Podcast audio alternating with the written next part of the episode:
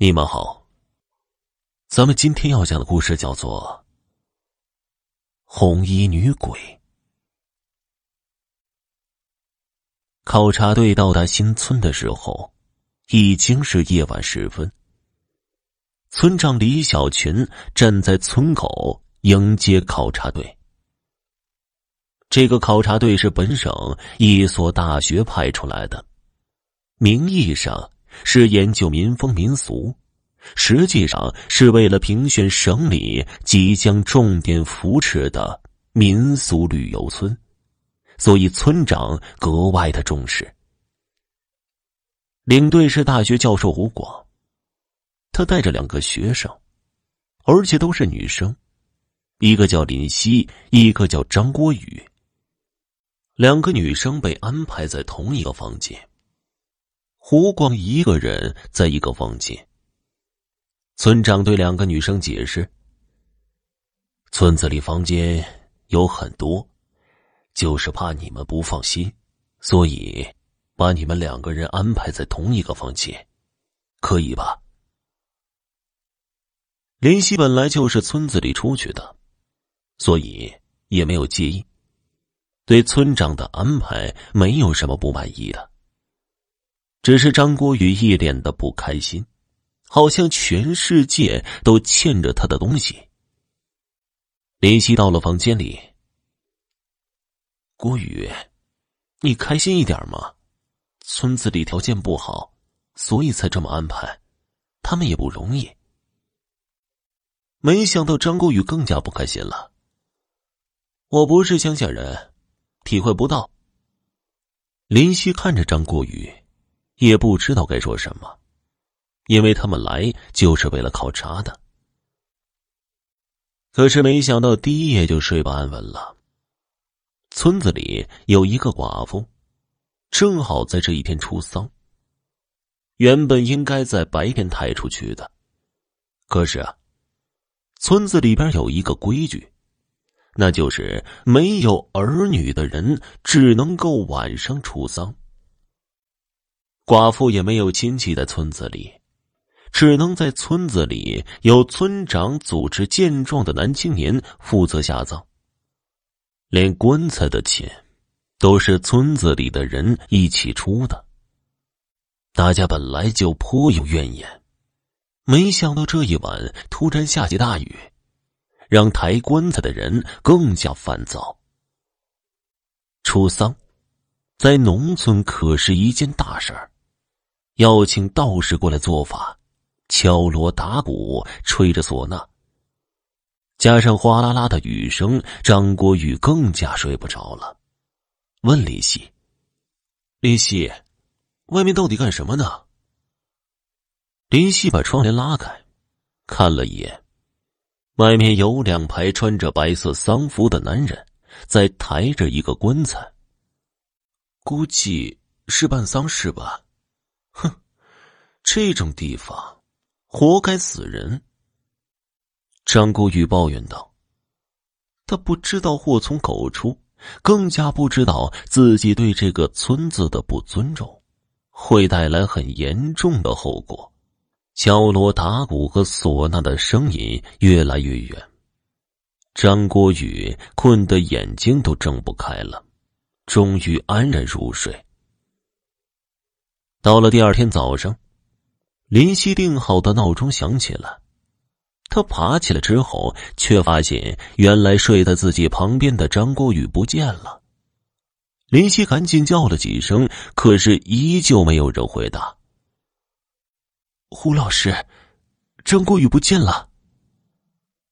林夕以最快的速度找到了胡广，向他报告张国宇不见的消息。胡广也没有太在意。郭宇这个孩子挺爱玩的，是不是跑到哪里去玩了？我们再等等吧。既然是老师决定的事情，林夕也不能反驳。等到了吃早餐的时候，张国宇还没有回来。不能因为他不回来，我们就放弃考察。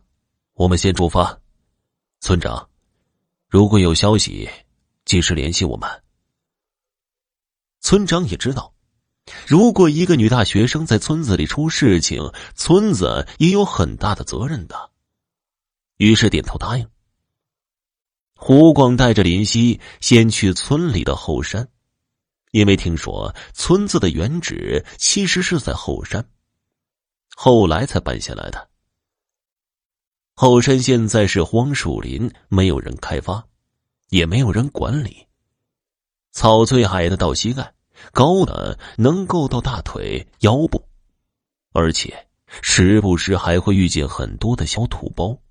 看起来就像许许多多的坟墓，林夕心里有些害怕，但是又不能够因为自己害怕就打退堂鼓。山林间容易起雾，所以胡广叮嘱他跟进自己。林夕当然也不敢掉队，紧紧的跟着老师。过了一会儿，他问道：“老师，你有没有看见？”前面有一个长头发的女人呢。没有啊，你看错了吧？胡光继续向前走着，林夕在迷雾里确实看到一个穿着一身红衣服、长头发的女人。两个人继续向前走着，林夕没注意到脚下的土包被绊倒了，当他抬起头，就看不到湖光了。树林都是白色的雾，根本看不清东西，而且风一吹，雾就更大了。林夕发狂的喊着：“胡老师，胡老师！”可是没有人回答，他一个人找不到路。这个时候，那个穿红衣服的女人又出现了，头发长长的垂在身后。她虽然看不清楚。而且她也不说话，但是林夕有一种感觉，那就是一定要跟着他走，一边走一边费力的避开土包。林夕走得很慢，女人就像不用腿一样，在树林里穿行的十分轻松，他好像在专程等着林夕跟上他，走一段路就停下来等着林夕。走了不知道几个小时，林夕突然发现女人不见了。他正惊慌失措，就发现自己已经走出了树林，看到了回村子里的路。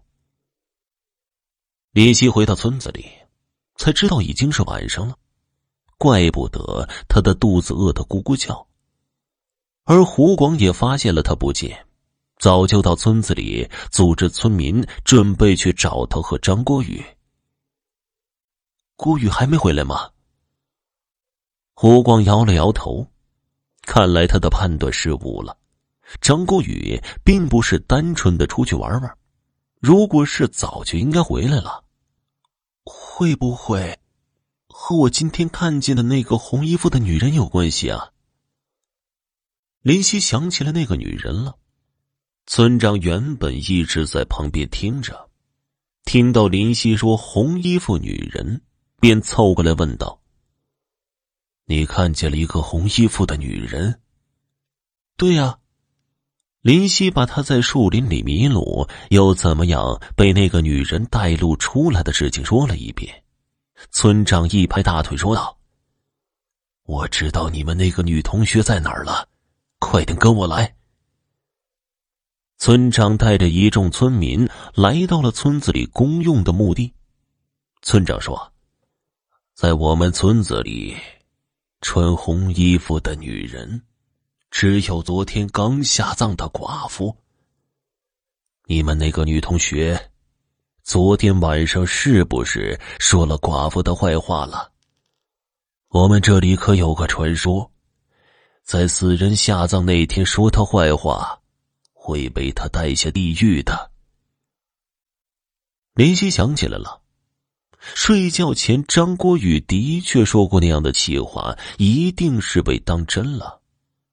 他们果然在墓地的一个角落里找到了瑟瑟发抖的张国宇，他看到林夕就跑过来抱着他，一直说着：“红衣服，女鬼，对不起。”对不起。好了好了，他一定会原谅你的。林夕觉得那个带他出树林的女人一定是一个好人。张国宇被救了之后，再也不敢对农村有什么偏见了，也不敢说农村人的坏话了。三个人也顺利的回到了学校里。好了，今天的故事就讲完了，感谢收听。